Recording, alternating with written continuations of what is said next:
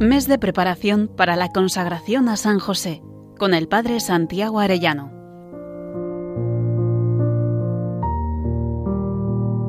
Muy queridos oyentes, dentro de 12 días nos consagraremos a San José. Qué alegría saber que al unirnos a Él nos unimos de modo especial también a la Santísima Virgen María, su esposa, y junto con ellos podemos ser más perfectamente consagrados al corazón de Cristo. Vamos a meditar hoy en San José, cuando el niño se perdió en el templo.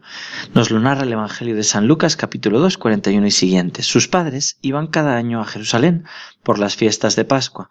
Cuando Jesús cumplió doce años, subieron a las fiestas según la costumbre, y cuando éstas terminaron, se volvieron. Pero el niño Jesús se quedó en Jerusalén, sin que lo supieran sus padres.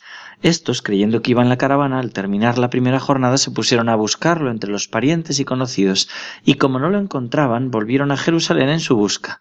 A los tres días lo encontraron por fin en el templo. San Juan Pablo II explicaba el sentido de este pasaje diciendo, a través de este episodio Jesús prepara a su madre para el misterio de la redención.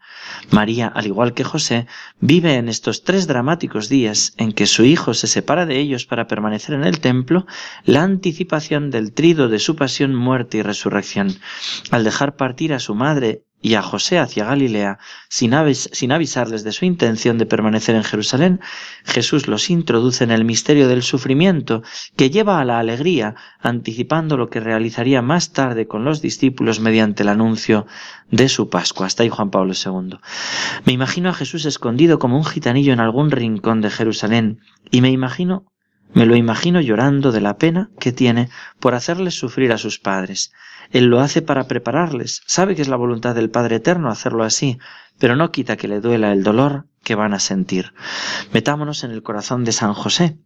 Dirá la Virgen, tu padre y yo te buscábamos angustiados. ¿Qué pasaría por su cabeza estos tres días? Quizás se sintió culpable, quizá iba pensando, Dios me lo confió para que lo cuidara, y justo ahora cuando ha alcanzado la mayoría legal, cuando ya tiene doce años y puede entrar en el recinto de los hombres en el templo y puede venir conmigo, Justo ahora yo me descuido y pienso que irá con su madre en la caravana. Por este descuido mío quizá he adelantado la hora de la espada que va a traspasar el corazón de su madre, mi esposa María. Quizá cuando lo encontremos esté muerto y nos lo encontremos como un corderito sacrificado. José en sus pensamientos llega hasta la angustia que no puede disimular ante María su esposa. María a su vez no puede descansarle porque está con la misma angustia en el corazón. ¿Cuánto podemos aprender de José en estos momentos? Angustia sí, pero desesperanza no. Le repetiría al Padre, en ti, Señor, confíe, no me veré defraudado, socórrenos, Señor. ¿Cómo pasarían aquellas dos noches José y María sin poder dormir, buscando por todas partes sin encontrar consuelo? Qué tremenda noche oscura la de San José. Qué bien le pegan las palabras del cántico espiritual. ¿A dónde te escondiste, amado, y me dejaste con gemido? Como el ciervo huiste, habiéndome herido, salí tras ti clamando y era sido. Pastores los que fueres allá por las majadas al otero. Si por ventura vieres aquel que yo más quiero, decirle que adolezco, peno y muero. Ay, ¿quién podrá sanarme? Acaba de entregarte ya de vero. No quieras enviarme de hoy más mensajero que no saben decirme lo que quiero. Descubre tu presencia y máteme tu vista y hermosura. Mira que la dolencia de amor que no se cura sino con la presencia y la figura. Qué sed tendría San José, y con qué empeño buscó por todas partes, qué dolor por pensar que no había cumplido bien la voluntad del Padre, por no haber sabido cuidar el tesoro que se le había confiado. Y qué alegría el tercer día, cuando dice el Evangelio, lo encontraron por fin en el templo, sentado en medio de los maestros, escuchándolos y haciéndoles preguntas. Todos los que lo oían quedaban desconcertados de su talento y de las respuestas que daba.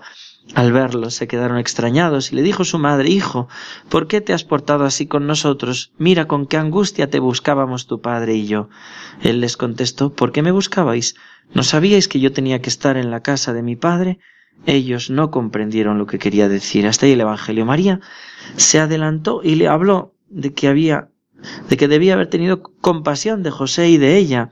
Y Jesús no solo no rectificó, sino que les habló de su condición de hijo único de Dios y de que primero tenía que hacer la voluntad del Padre eterno. Qué respuesta la de Jesús. Y acto seguido Jesús muestra que la voluntad del Padre es que les siga sujeto que les obedezca, dice el texto. Jesús bajó con ellos a Nazaret y siguió bajo su autoridad. Su madre conservaba en su interior el recuerdo de todo aquello. Jesús iba creciendo en saber, en estatura y en favor ante Dios y los hombres. Es decir, Jesús siguió bajo su autoridad porque esta era la voluntad del Padre. El Hijo único de Dios también quiso mostrar que Él cumple lo que predica cuando dice en Mateo 10:37, el que ama a su padre o a su madre más que a mí no es digno de mí. José descansará al ver al niño vivo y daría vueltas en su corazón a sus palabras y descansaría viéndole de nuevo tan obediente como siempre y reposaría todo en el misterio del corazón del Padre eterno del que procede toda paternidad, dice Efesios 3:15. San José también sabe por esto de pérdidas y hallazgos. El padre Juan abad de la abadía de Fontfroid, en Francia, fue testigo de un favor particular concedido por San José a un alma que tenía la costumbre de invocarlo. He aquí como cuenta el hecho. Durante mi estancia en la abadía de Senaqué, me paseaba un atardecer, en contra de mi costumbre, por un prado cercano a la puerta de la entrada. El hermano portero se acercó y me dijo Un señor pregunta por usted. ¿Por mí? ¿Me conoce? Sí, sin duda lo ha visto y lo ha señalado. Voy a su encuentro. Era un hombre apuesto, bien vestido y de modales distinguidos, pero parecía muy turbado. A pocos pasos de él pastaba un soberbio caballo negro, el más hermoso que yo había visto en mi vida. Oh, qué hermoso animal. Señor, me dice el visitante, yo no conozco a usted, no le conozco. Le he visto de lejos y lo he hecho llamar. Mi caballo me llevó por las rocas y se ha detenido delante de su puerta. ¿Dónde estoy? ¿Qué casa es esta? ¿Una de campo? Dice, no, un monasterio, le responde. No he visto nunca un monasterio. ¿Por qué va usted vestido de blanco y negro como un payaso? Es el hábito de nuestra orden. Pero dígame, ¿quién es usted? Soy el director del Circo Imperial de Lyon. ¿Y está arruinado? No, tengo una fortuna de un millón por lo menos. Mis negocios van de maravilla. Tengo bajo mis órdenes un personal numeroso, pero estoy atormentado por la idea de suicidarme. Yo lo tomé del brazo y le dije sonriendo no, usted no irá a tirarse al río. El agua está demasiado fría. Le cuidaremos su caballo. Me contará su historia y luego decidiremos. El singular personaje empezó enseguida este relato. Yo nunca conocí a mi padre. A la edad de siete años perdí a mi madre. Murió un atardecer.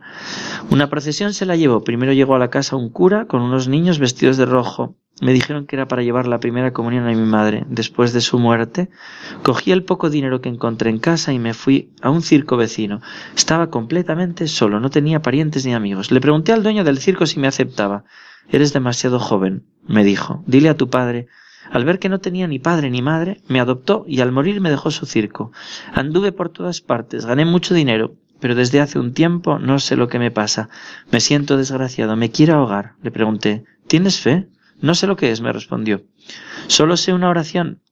Mi madre la hacía y me la hacía recitar todos los días. Se la voy a decir. Y me recitó la oración, Dios te salve, José, lleno de la gracia divina, bendito seas entre todos los hombres y bendito es Jesús, el fruto de tu virginal esposa.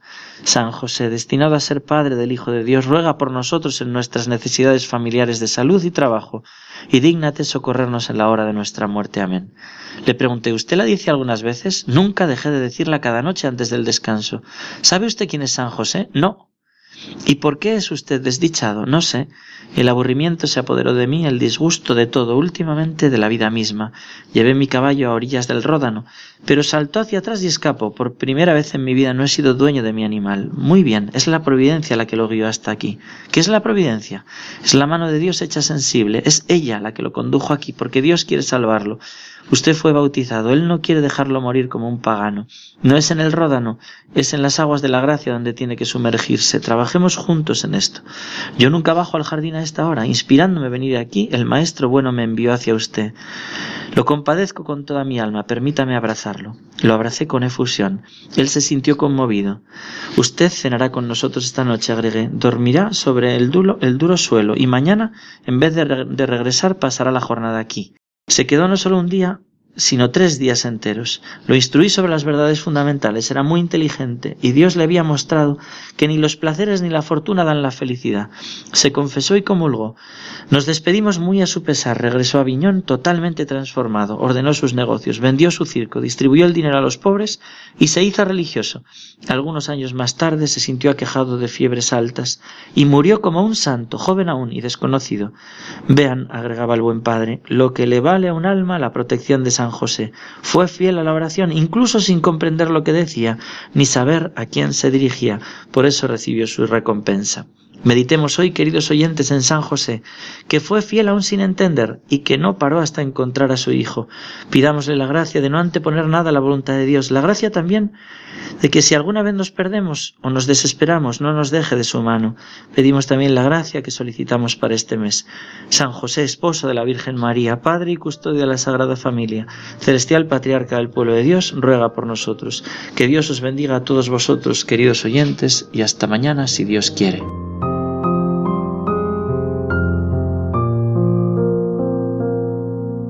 De preparación para la consagración a San José con el Padre Santiago Arellano.